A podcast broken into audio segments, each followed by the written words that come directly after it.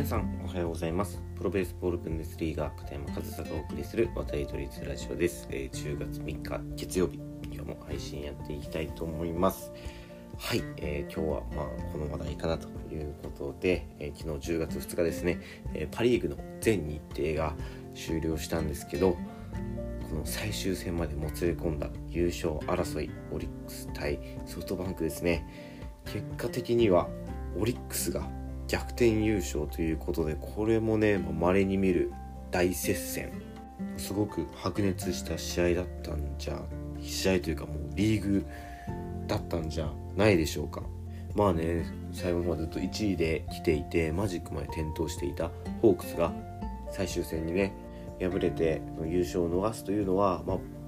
僕もそうなんですけどその、ね、ホークスをひいきにしているホークスファンからすればね結構しんどいまあ、結果かなっていうふうに思うんですけど、まあ、これは本当にオリックスがあっぱれというか別にホークスもね悪いわけじゃないんですよ。だってこれまで1位だったんですから。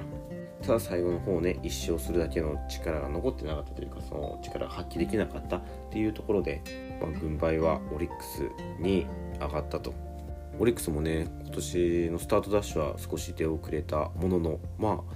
去年のリーグ覇者で結果的には2連覇ですよ、まあ、やっぱり改めて強いチームなんだなということをね思い知らされるというかオリックスさんもその強さを示せたんじゃないですかね。でまあこの結果を見てねやっぱり言えることっていうのはその1試合を一生懸命できることの重要性というか強さですよね。やっぱりその140試合してきた中でたった1勝が優勝を分けるんですよリーグ戦って。まあ、そんなにしょっちゅうあるわけじゃないですけどまあそのね順位なんかはその優勝争いとまでは言わなくても例えばね3位と4位クライマックスをかけた試合なんかとかではねその1勝がねそのクライマックス進出その A クラス B クラスを分けるなんていうことはね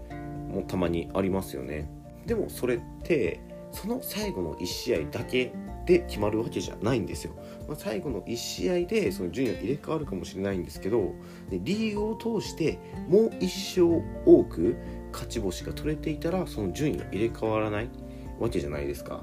だからそのね優勝が決まる最後の1試合に気合が入るのはもちろんなんですけどその1試合の1勝も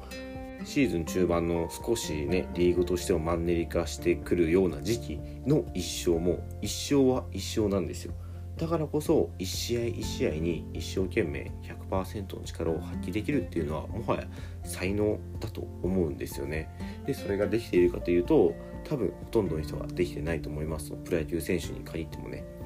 まあそこはねやっぱり長いシーズンねやっぱりその全試合フルでね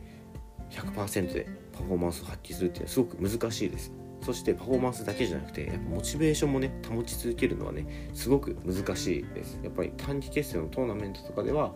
まあ、そのモチベーションはね高く保てると思うんですけど、まあ、約7ヶ月ですかね。7ヶ月にわたる長いシーズンをモチベーションを保ち続けるっていうのはやっぱり簡単なことではないんですよ。だからねホークスの選手はね今回思ったと思います。このね140試合してきてこのねリーグを今年戦ってきてあと1勝どこかでできていればとかねあの日の試合であのチャンスの打席で俺が打っていればとかあの日の試合のあの場面で俺がエラーして失点していなければっていうね、まあ、本当に一勝に負けたということなんですけどもっと突き詰めればワンプレーに負けたワンプレーで優勝を逃したとも言えるわけですよこの僅差の結果っていうのは。でやっぱりそこでねその選手たちが思うのは自分自身のねプレーであのプレーさえうまくいっていればっていうことを考えると思うんですよね。やっぱりそれはしんどいですよ。で、それは立場があればあるほど、まあ、そういったことを考えますし、実際にね、あのキャプテン、柳田選手も、シーズンを通して僕がもっと打っていれば、えー、優勝できたと思いますできたはずですっていうようなね発言もしていて、まあ、これは本当に建前とかじゃなくてもう本気で思ってるんだと思います。まあねそうやってしんどい結果になってしまったとはいえやっぱりね僕まあ一ファンとしてもですけど僕が思うのは胸を張ってほしいなと選手たちには。まあそうねオリックス側から言えばね終わり良ければ全てよし、えー、まあ、優勝できたからもう全てが丸く収まったというところかなというふうに思うんですけど、まあ、ホークスとしてもねこれまでずっと1位だったんですよ。やっぱり強いホークスをこのシーズンを通してね、えー、示せたわけですし最後負けてしまって優勝は逃したわけですけどまだねクライマックスシリーズがありますしやっぱりね今はね選手たちは本当にあのワンプレーで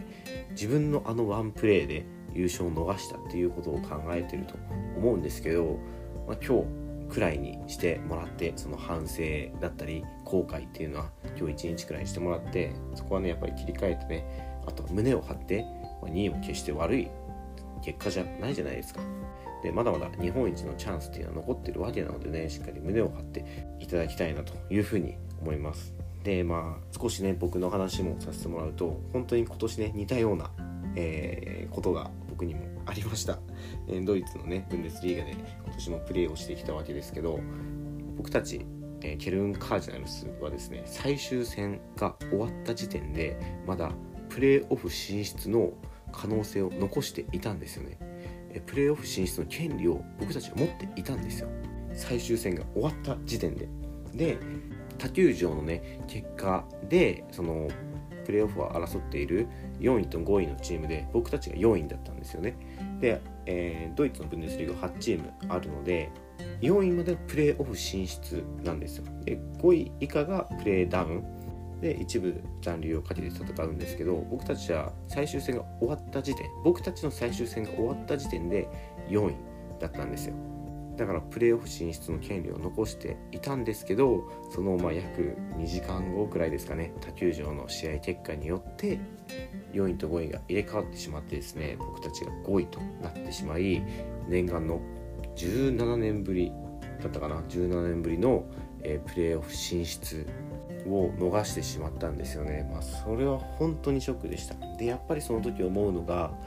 ね、シーズンを通して、まあ、ドイツのシーズンは短いんですけど20、20何試合とか。でもその20何試合の中でどっかでもう一勝できていたらやっぱりそう思うわけです。でやっぱり突き詰めていくとあの試合で、えー、自分があの場面で打っていたらっていうところをねやっぱり思っちゃうんですよね選手をやってると。まあそれは、ね、決して悪いことじゃないと思います。やっぱりその戦う気持ちっていうのはね持っておくのは大事ですしそこで悔しいと思うのもねすごい大事なことだと思うのでこの選手たちがね自分のせいでみたいな風に思うのは決して悪いことではないんですけどやっぱりそこはねいつかは切り替えないといけないわけでずっとずっと自分のせいでリーグ優勝できなかった自分のせいで今シーズンプレーオフ進出できなかったっていう風に、ね、思うのはね決して、えー、プラスではないと思います。一時的にはねそういうことをしてもよくても長期的に見てそれがプラスになるとは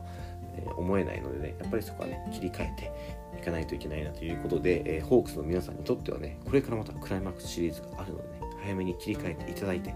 次の戦いに臨んでもらえたらなというふうに思います。いや本当にしんどいと思います、まあ、選手だけじゃなくてね藤本監督をはじめ首脳陣もね本当に悔しいししんどいと思います、まあ、僕に至ってはね選手兼監督ということでまあ両方の気持ちが分かるまあ、立場にいると思うんですよ。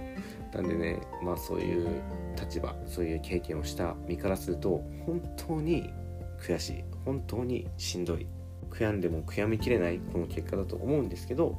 まだ全てが終わったわけじゃないのでね、まあ、もう少し踏ん張って頑張っていただきたいなというエールを、えー、僕はねやっぱひいきのチームとしてねホークスファンなのでね、えー、そういったエールを送りたいなとでまあオリックス・バファローズの皆さん、そしてオリックス・バファローズのファンの皆さんに対してはね、本当におめでとうございます。もうこれは本当にあっぱれですね。オリックスの強さを見せつけたということでね、ホークスファンはそれを受け入れるしかないですよね。はい、ということで、えー、今日は、え、その1試合に一生懸命プレーができる価値っていう話をさせていただきました。えー、今日も最後までお聴きいただきありがとうございました。片山和沙でした。Thank you.